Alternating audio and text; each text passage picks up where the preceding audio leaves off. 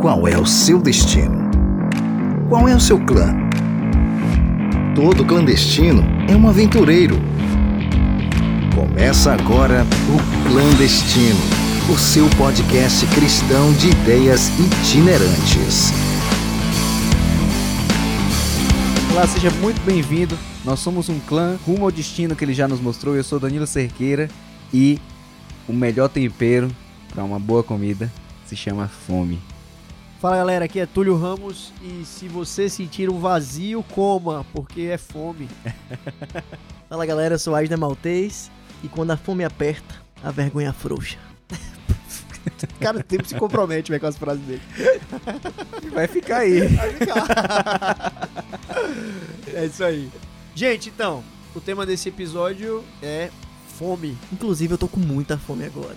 E eu não sei, eu não sei, cada pessoa reage de uma certa forma, mas eu fico extremamente irritadiço, com raiva, impaciente com fome. E é só isso, velho. Eu só quero dizer que eu tô com raiva. É a única coisa que eu tenho pra falar isso, né? É, velho. pra, pra bom entendedor, meia palavra básica.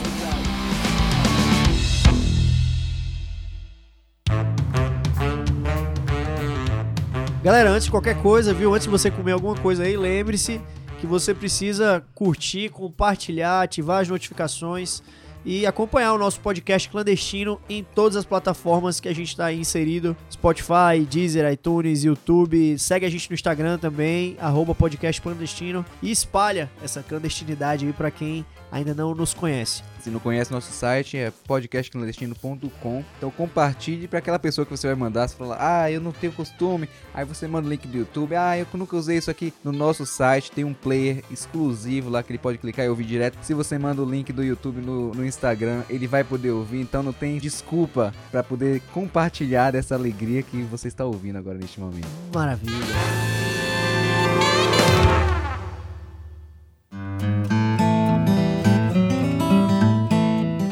Cara, qual foi a melhor comida que vocês já comeram? Cara, vamos lá. Na minha infância, a minha grande referência assim, de comida gostosa era um bolo de cenoura com cobertura de chocolate que minha avó fazia. Gostava muito.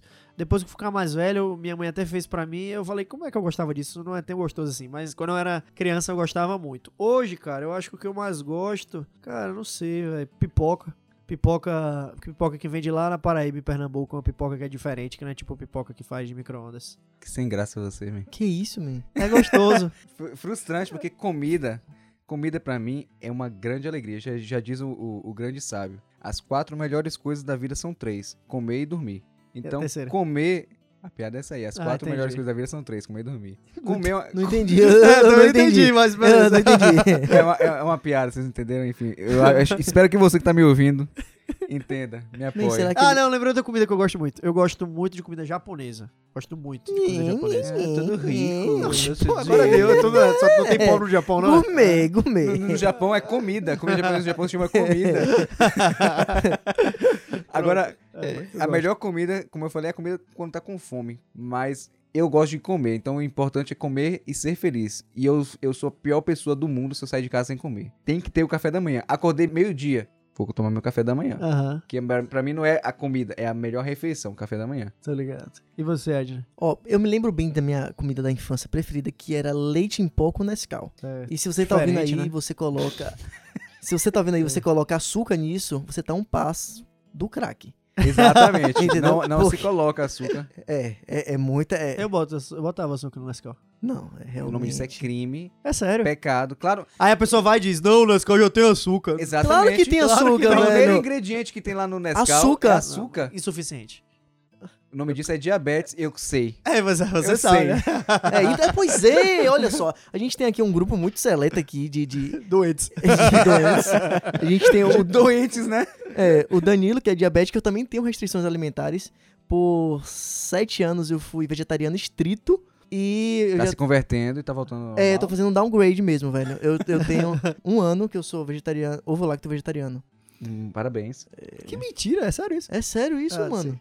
Opa aí, velho. Jurava que você... a, a galera, meus amigos, não tem fé em mim, não, velho. Opa aí, velho. É zero, sabia não? Que miserável, velho. Eu lembro que a parte mais difícil, velho, de quando eu era veterano distrito, foi que eu foi muito rápido o processo, né? Então foi tipo, em seis meses eu perdi 35 quilos. Sério, Fazer velho? isso, velho. Tô precisando depois dessa, dessa pandemia Mas aí. não aguento, velho. O cara fala, acho que é fácil, mas não é fácil. Não, Não, mas eu, eu já perdi. Eu já cheguei a 62 quilos. Meu Deus, Mas mesmo. foi por causa do diabetes mesmo. Ah, tá. É, doente, doente, doente. tá doente, né? Então, velho, mas o meu, minha parada foi um choque desse aí, Dan. Eu tinha 20 anos quando eu tive um diagnóstico de um médico que ele disse assim: Ó, você não vai chegar nos 30 anos desse jeito. Você tem Caramba. diabetes, colesterol altíssimo e tem tanta gordura no seu fígado que você tá com estetose e quase cirrose aí. Então, Sério, você- véi? Sério. Aí eu olhei pra cara dele e disse assim: Hã, você é um médico gordo e não morreu. Eu, eu também sou gordo e não. Você é médico que não morre? Ha. Ele disse assim: tá bom, leve seu exame pra um médico magro. Aí eu fui e levei. Pô, que resposta miserável, viu? Meu, eu levei, velho. Fui exame pro médico magro. Médico magro disse a mesma A coisa. mesma coisa, né? Velho, vou morrer, velho. Aí eu fiz uma mudança radical, mas eu lembro do quanto que foi difícil tirar as coisas, sabe? Eu fui fazendo, reduzindo, diminuindo carne vermelha, não sei o que, não sei o que. A parte mais difícil, velho, foi quando eu cortei os ovos. Velho, o cara não consegue ter seriedade com nenhum assunto, velho.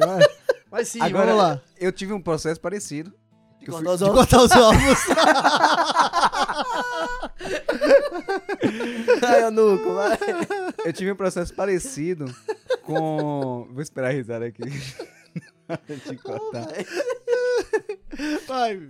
Eu tive um processo parecido com restrição alimentar por conta do diabetes. Eu fiquei diabético com 21 anos, então até o médico ficou pra ver se era diabetes tipo 1, tipo 2 e falava a maioria falava que era tipo 2 e tal, mas foi um negócio muito rápido. Eu tive todos os sintomas clássicos, né? Eu tive polipsia, poliúria, polifagia e em outras palavras, é, muita sede, Ah, Valeu, obrigado. mano. mijando muito, Outro. muita fome. Certo. E eu tava viajando, Tenho isso. e aí na.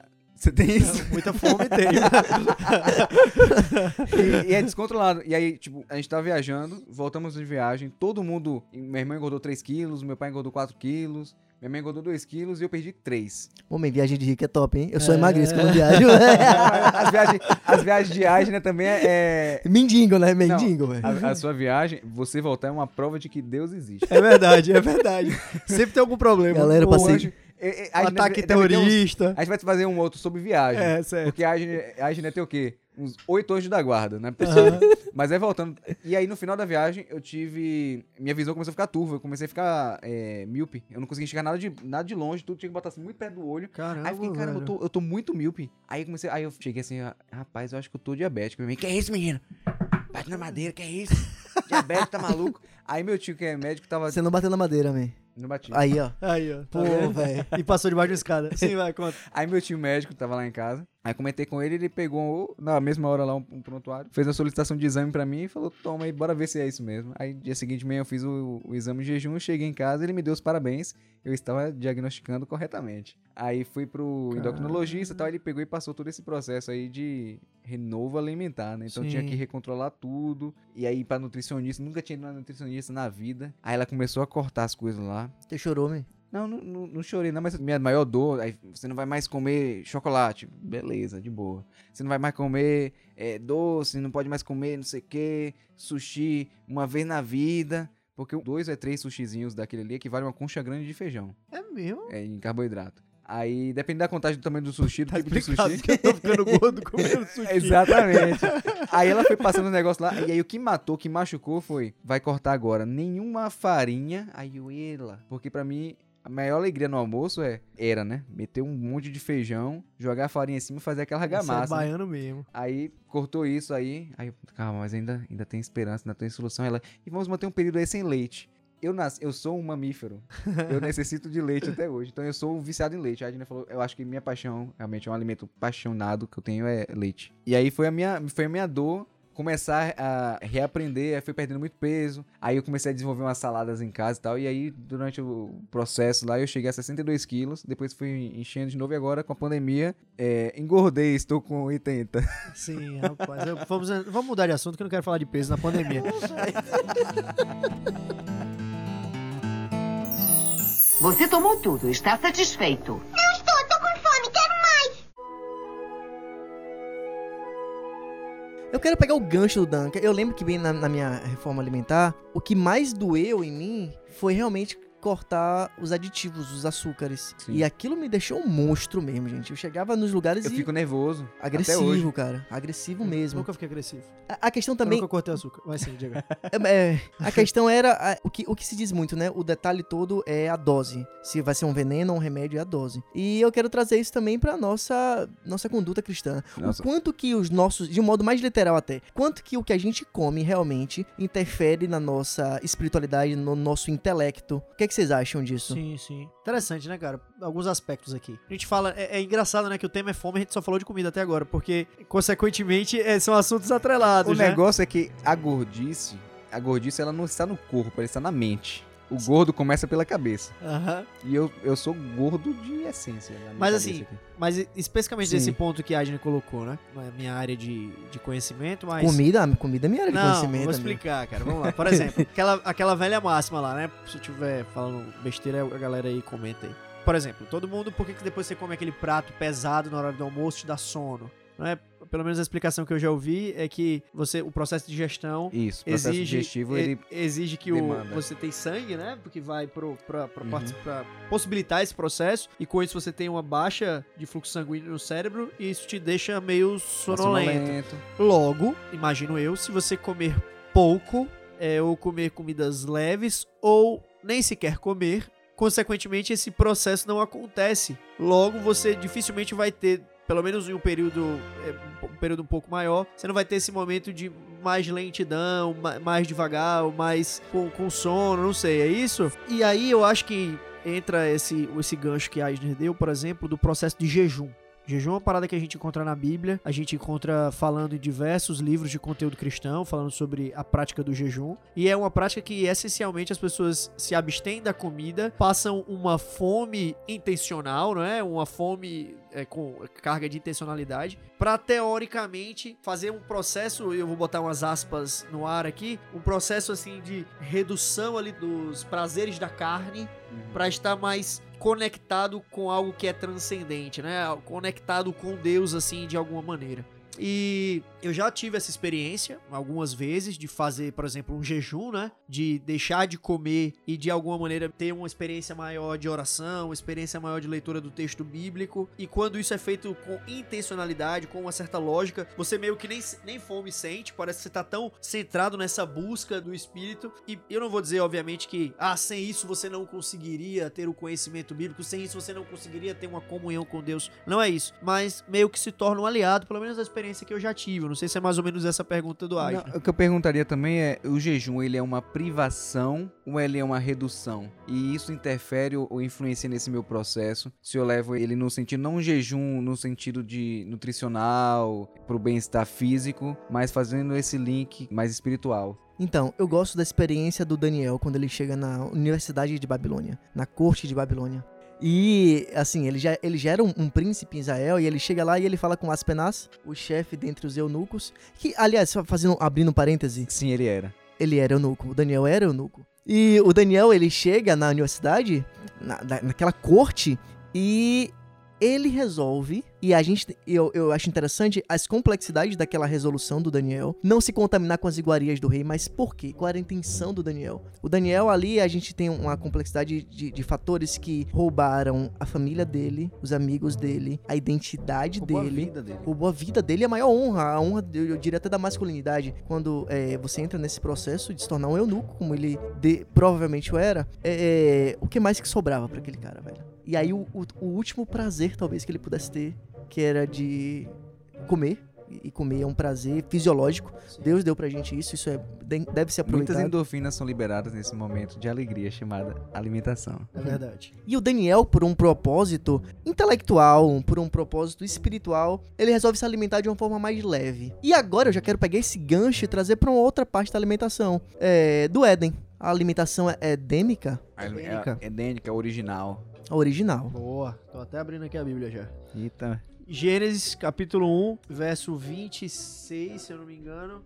A gente vê aqui quando Deus está criando tudo e ele diz assim, né? Façamos o homem à nossa imagem, conforme a nossa semelhança, tem ele domínio sobre os peixes do mar, sobre as aves do céu, sobre os animais domésticos. Aí ele continua. 29. E no verso 29 ele diz: E disse Deus ainda: Eis que vos tenho dado todas as ervas que dão semente se acham na superfície de toda a terra, e todas as árvores em que há fruto que dê semente, isso vos será para mantimento. Então nós encontramos exclusivamente Deus dizendo que as ervas que dão semente, as plantas, as árvores, isso seria o mantimento de toda a criação, tanto do homem e da mulher, quanto dos outros animais também. Eu vou fazer um, um adendo aqui. Não tinha folha, velho. Era frutas e sementes. A folha, ela, ela vai ser introduzida na dieta do homem pós-dilúvio. E, e elas têm uma função mesmo fisiológica na gente, de toda uma limpeza, Filtro, de produção, filtro. produção fibrosa o- pra digestão. E é, interess- é inteligentíssimo a gente ver a fisiologia do homem e o quanto que Deus criou a gente adaptável também, não é? E por meio de um, de um texto é, não científico,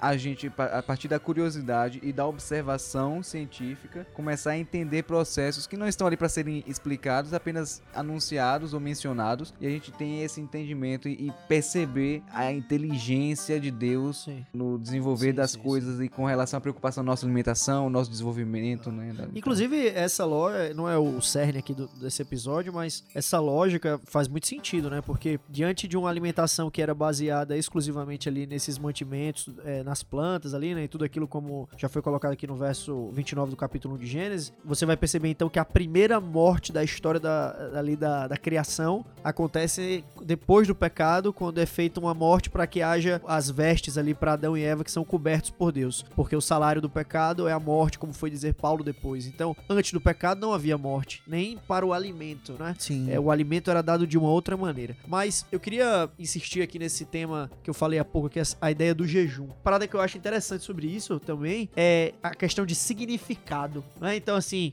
hoje, pô, a galera faz jejum intermitente, beleza? Ah, vamos fazer um jejum. É pop, né? É pop, né? Então o cara janta cedo. Pra que você que não sabe o que é jejum intermitente, você janta mais cedo, vai dormir, vai pegar essas horas todas que você tá dormindo sem comer. Aí, de uma maneira geral, a galera pega o café amanhã também, só vai fazer a primeira alimentação, a primeira refeição do dia no no almoço. almoço. Então você ficou várias horas ali sem, sem comer e tem a galera que concorda, tem outros que discordam, mas muitos apontam que isso auxilia no processo de emagrecimento e beleza. E uma galera compra essa ideia sem nem ter certeza direito, sem ter lido artigo científico nenhum. Mas talvez se eu convidar essa mesma pessoa para fazer um jejum, uma abstinência alimentar com o intuito de cunho espiritual, com a ideia de ter uma, uma outra experiência, apesar de ser a mesma ação, a motivação é diferente, a simbologia, os- né, é, parece que isso muda essa experiência. Eu tive uma experiência interessante é, aqui na minha cidade, aqui em Salvador, que foi de visitar uma mesquita. E ali a gente tinha o, o líder espiritual deles, o Sheik. Sheik, Sheik, Sheik. É o imã, não? Sem milk, né? Só o Sheik. Vai que. Ele cada dia tá pior, velho. Você acha que não dá pra piorar? Dá- dá- Vai dar. Pare de achar. É. E a, a primeira pergunta que eu fiz pra ele foi: quantas mulheres você tem? E ele disse: uma porque é muito caro. E, Aí a gente não viu isso. é, E aí tá ele- economizando muito tempo. é, é, É, melhor é sentido, melhor, melhor cristianismo mesmo. Vou, velho. Pô. E aí. E segue o, o conselho de Paulo, né? É, aí. Melhor ficar na dele sozinho. Sozinho, Celibato. Cara. é. Vai, continua. Provoca não, senão a gente tem que cortar depois. E por coincidência, a gente tava ali no período do Ramadã, que é o jejum dos muçulmanos, né? O- Certo. O Ramadã, ele, é- ele é um, um jejumzão intermitente há, há- há milênios, né? Pra eles. No nono mês do calendário lunar islâmico, eh, os muçulmanos, eles fazem somente as refeições da parte da noite. Então eles estão em jejum do nascer até o pôr do sol. E isso dura o mês inteiro. E ele- eles têm uma filosofia interessantíssima, que eu pouco vejo a gente do cristianismo refletindo sobre essa vertente. O Sheik ele dizia que eles ficavam com fome porque durante os outros 11 meses do ano eles estariam mais sensíveis a acolher pessoas que estivessem em situação de fome também. E também tinha todo o, o viés de se conectar com o Alá. Cara, viagem, né? Isso aí. Porque, por exemplo, existem algumas correntes é, da religião cristã que tem uma visão meio ascética, né? Então, ah, para você ser cristão raiz mesmo, assim, um cristão próximo ao Cristo, então você tem que ser alguém que faz voto de pobreza, alguém que não está ligado a nada desse mundo. Que é exemplo do- dos franciscanos, Ah, por exemplo, exemplo. da dos franciscanos, que é uma corrente da Igreja Católica, né? Baseada na, na experiência de São Francisco de Sim, Assis. Aí tem a questão do jejum, alimentação, Exatamente, eles são adeptos do ascetismo, a eles pobreza, fazem voto votos de de pobreza. pobreza, e, e essa ideia de, da fome ou do jejum, isso faz parte da caminhada espiritual. Uhum. E isso é uma lógica que, particularmente, existem alguns questionamentos do ponto de vista bíblico nisso. né? Então, nos é dito tanto no Antigo Testamento quanto no Novo Testamento de que Deus não quer sacrifícios. Esses não são esses sacrifícios que o agradam. Muito pelo contrário, ele quer, um- ele quer uma vida que seja um sacrifício vivo. E aí ele vai usar aquele a gente pode dizer aquele texto lá de Paulo, né, em Romanos 12, de que para que você transforme a sua mente, né? Não não vos conformeis com esse século, mas transformai-vos com a renovação da vossa mente. E ali é o metamorfose, a palavra grega ali. Essa ideia de estarmos o tempo inteiro em mudança e as nossas próprias mudanças e transformações que são oriundas do Espírito Santo no nosso coração. Esse é o próprio sacrifício, né, nesse mundo de pecado, na luta do pecado e do espírito. Então assim, interessante porque enquanto alguns percebem a experiência cristã como uma experiência de sacrifício e talvez você tá me vendo aqui falando sobre jejum, você pensa assim: "Não, mas você tá dizendo aí, é para fazer jejum, é para fazer sacrifício". Não, a ideia não é que o jejum seja um sacrifício. É você dispersar os gastos, você deu um exemplo lá no da digestão, né? Sim. Um, um exemplo de jejum que eu acho legal que a Bíblia traz é o jejum da intercessão. Porque você deixa de se preocupar com sua alimentação. Na verdade, você está focando tanto em, em algo, no, na ora- na- na- no caso aqui na oração. E a gente tem, por exemplo, Jesus, quando ele vai jejuar no deserto, ali ele se abstém ao, ao jejum seco, né? Como, como assim se chama, o jejum bíblico. E ele, por isso, né? Pelo exemplo, por exemplo, de Jesus, que vai pro deserto, passa 40 dias sem água, sem comida, para estar em comunhão. Mas o exemplo que eu ia falar é o exemplo de Esther quando ela vai se posicionar perante o rei, então ela pede para que o povo jejue e ore. E aí entender o, o motivo, por que, que elas, eles vão jejuar e orar, né? Tá lá em, em Esté 4,16, quando ela vai pedir que o povo interceda. Então é justamente, entende-se nesse sentido de eu não não estar preocupado com o que eu vou comer, com o que eu vou beber, mas eu esteja tão focado na minha comunhão, na minha comunicação com Deus, que isso seja uma coisa menos importante e na verdade eu até acabo esquecendo, porque não tem nada pior do que aquela pessoa que tá do seu lado e fala: "É, eu tô jejuando". Que fome. Pô, tô, tô jejuando aqui, já tem, ó, Não vejo. seis horas que eu tô jejuando. Faltam, mas só faltam 17 minutos e 30 segundos, mas tá tranquilo. Tá tranquilo, tô- eu tô bem. Entendeu? É horrível, é insuportável. Não só pra mim que tô ouvindo, mas eu acho que é insuportável pra ele, porque tá passando por um momento de privação e que ele não pensa em nada senão na comida. Então é um momento, na verdade, não, não acaba não sendo um jejum com o intuito bíblico que ele ensina, mas é, na verdade é uma privação, é fome. Sim. Então tudo que ele tá fazendo, ele está passando fome, ele não tá jejuando. É interessante quando a nossa própria abstenção das vaidades se torna uma vaidade. Sim. Caramba, muito bom. Então eu, eu estou orgulhosíssimo porque eu me privei de comer carne. E isso se torna a minha falha, a minha vaidade, sabe? Torna o seu pecado. O C.S. Lewis ele tem uma frase muito firme em cristianismo puro e simples. Ele diz o seguinte: Uma das marcas de um certo tipo de mau caráter é que ele não consegue se privar de algo sem querer que todo mundo se prive também. Esse não é um caminho cristão. O indivíduo cristão pode achar por bem abster-se de uma série de coisas por razões específicas. No momento, porém, em que ele começa a fazer cara feia para as pessoas que usam essas coisas, ele se desviou do caminho. Tchau, tchau. Você tomou tudo, está satisfeito. Não estou, tô com fome, quero mais. No final das contas, a ideia da intencionalidade é sempre a grande chave de tudo, né? Tem um texto que eu acho fantástico, que a gente se encontra no Evangelho de Mateus, no capítulo 6, verso 16 a 18. Quem disse? O próprio mestre. Quando jejuardes, não vos mostreis contristados como os hipócritas, porque desfiguram o rosto com o fim de parecer aos homens que jejuam. Em verdade vos digo que eles já receberam a recompensa. Tu, porém, quando jejuares, unge a cabeça e lava o rosto, com o fim de não parecer aos homens que jejuas, e sim ao teu pai em secreto, e teu pai que vem em secreto te recompensará. Olha a lógica que Jesus apresenta. Aquilo que é uma luta na sua caminhada é diferente do que de fato a nossa natureza de pecado aponta para fazer e você consegue vencer isso, consegue é, ter intencionalidade nas suas escolhas, que isso fica entre você e Deus. Isso fica exclusivamente entre você e Deus. Cara, e aqui, pra mim, tem um, um grande segredo, assim, uma grande chave, o que ele fala no final do verso. Ele diz assim: O teu pai ah, faz assim em secreto ao teu pai, e teu pai em secreto, que vem em secreto, te recompensará. O galardão que nos é prometido por uma vida ao lado de Cristo ou uma vida de pessoas que são crentes no sacrifício que Cristo fez por nós na cruz, esse galardão está separado e você não precisa anunciar às pessoas que,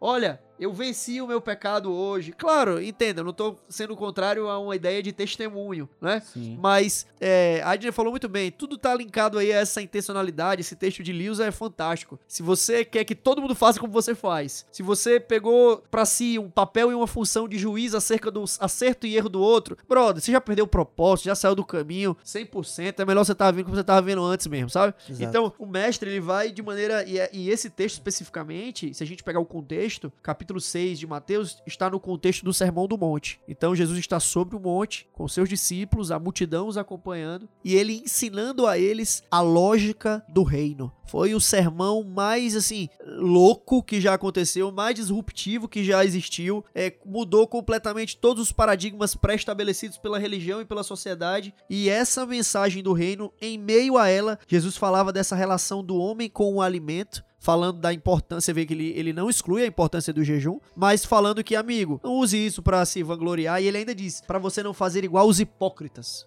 Isso retoma também a Isaías 58. Lendo aqui na, na versão, na nova tradução da linguagem de hoje, a partir do verso 3, é o povo questionando a Deus, né? E o povo, o povo pergunta a Deus: de que adianta jejuar se tu nem notas? Por que passar fome se não te importas com isso? E aí vem a resposta de Deus: a verdade é que no dia de jejum vocês cuidam dos seus negócios, dos seus próprios interesses, dos seus empregos, vocês passam os dias de jejum discutindo e brigando e chegam até a bater uns nos outros, né? Chega a brigar, ficar com raiva. Será que vocês pensam que quando jejuam eu vou ouvir suas orações assim? O que é que eu quero que vocês façam nos dias de jejum? Será que eu desejo que passem fome, que se curvem como um bambu, que vistam roupas feias de pano grosseiro e se deitem em cima de cinzas? É isso que vocês acham, que vocês chamam de jejum? Acham que um dia de jejum assim me agrada? Não, não é esse o jejum que eu quero. E aí vem o porquê que ele espera o jejum da gente. E aí? Eu quero que soltem aqueles que foram presos injustamente, que tirem de cima deles o peso que os faz sofrer, ponham em liberdade os que estão sendo oprimidos, que acabem com todo tipo de escravidão. O jejum que me agrada é o que vocês repartam a sua comida com os famintos, que recebam em casa os pobres que estão desabrigados, que deem roupa aos que não têm e que nunca deixem de socorrer os seus parentes. Então a luz da minha salvação brilhará como o sol, e logo vocês todos ficarão curados. O seu Salvador os guiará, e a presença do Senhor Deus os protegerá por todos os lados. Quando vocês gritarem pedindo socorro, eu os atenderei.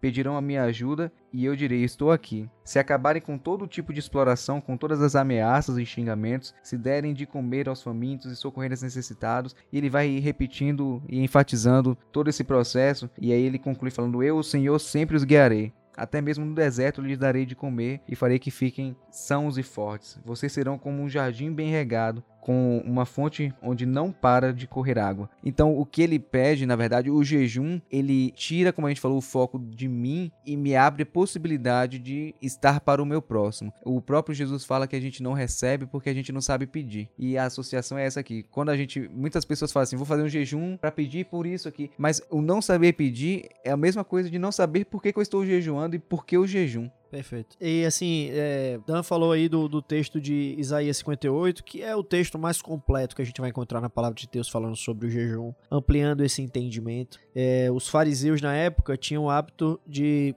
jejuar às segundas e quintas-feiras. Então é, é algo que era fazia parte da realidade deles e já tinha tomado contornos ritualísticos. E o que Jesus está querendo fazer é quebrar completamente essa lógica ritualística. E assim, você que tá me ouvindo, pode ser que você não tenha nenhum tipo de problema com jejum. Mas reflita um pouco se você não tem nenhum problema com outras experiências na sua, na sua vida cristã. Ou na sua vida de uma maneira geral. Coisas que você faz de maneira ritualística. Coisas que você faz como se fosse um amuleto. Coisas que você faz que você nem tem pensado qual de fato é o significado por que você está fazendo. Jesus traz a ideia então de um, uma experiência de jejum como uma experiência não só discreta, mas sim uma experiência intencional de entrega, de entrega a Cristo, da possibilidade de viver de maneira tão íntima com Ele que todos os prazeres que estão ao nosso redor, todos os prazeres que foram colocados aqui como os nossos pratos favoritos desde a infância, se tornam algo Secundário. secundário e relevante frente ao grande prazer e privilégio que é viver uma vida próxima a Cristo. Talvez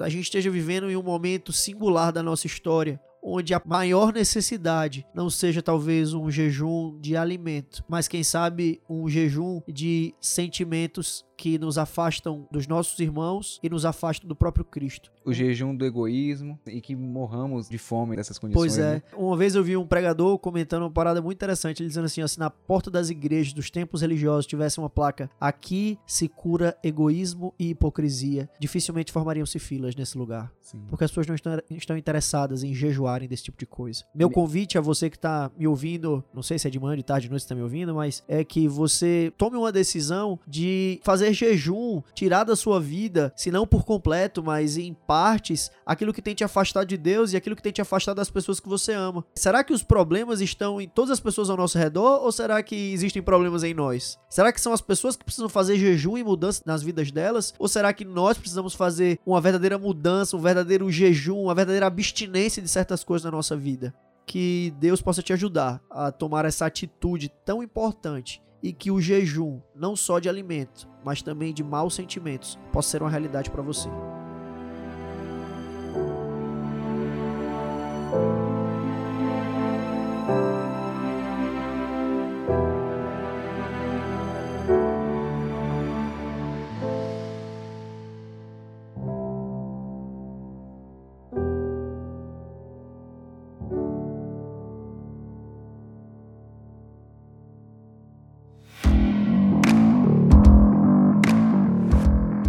Questão da comida, da alimentação, a parte mais tocante pra mim do, do evangelho é quando Jesus diz que ele é o pão da vida. E ele também diz que ele é a água da vida. E a gente entender Cristo como um alguém que vai suprir as nossas necessidades, além das materiais, mas também das espirituais, emocionais. Isso é nos dá um refrigério de alma. Perfeito, cara. O pão da vida, ele é Jesus. Então nós temos a possibilidade, a alegria de poder nos alimentar diariamente desse pão. E esse pão ele vai nos saciar imensamente e que além de que a gente possa comer desse pão todo dia, que a gente possa levar esse pão e alimentar as multidões que estão ao nosso redor. E toda a multidão começa com essa primeira pessoa que está perto de você, com a pessoa que você ama e que está do seu lado. Leve Jesus para essa pessoa e junto com essa pessoa, levem Jesus cada vez mais longe, para que possamos alimentar a todos. Amen. Falou.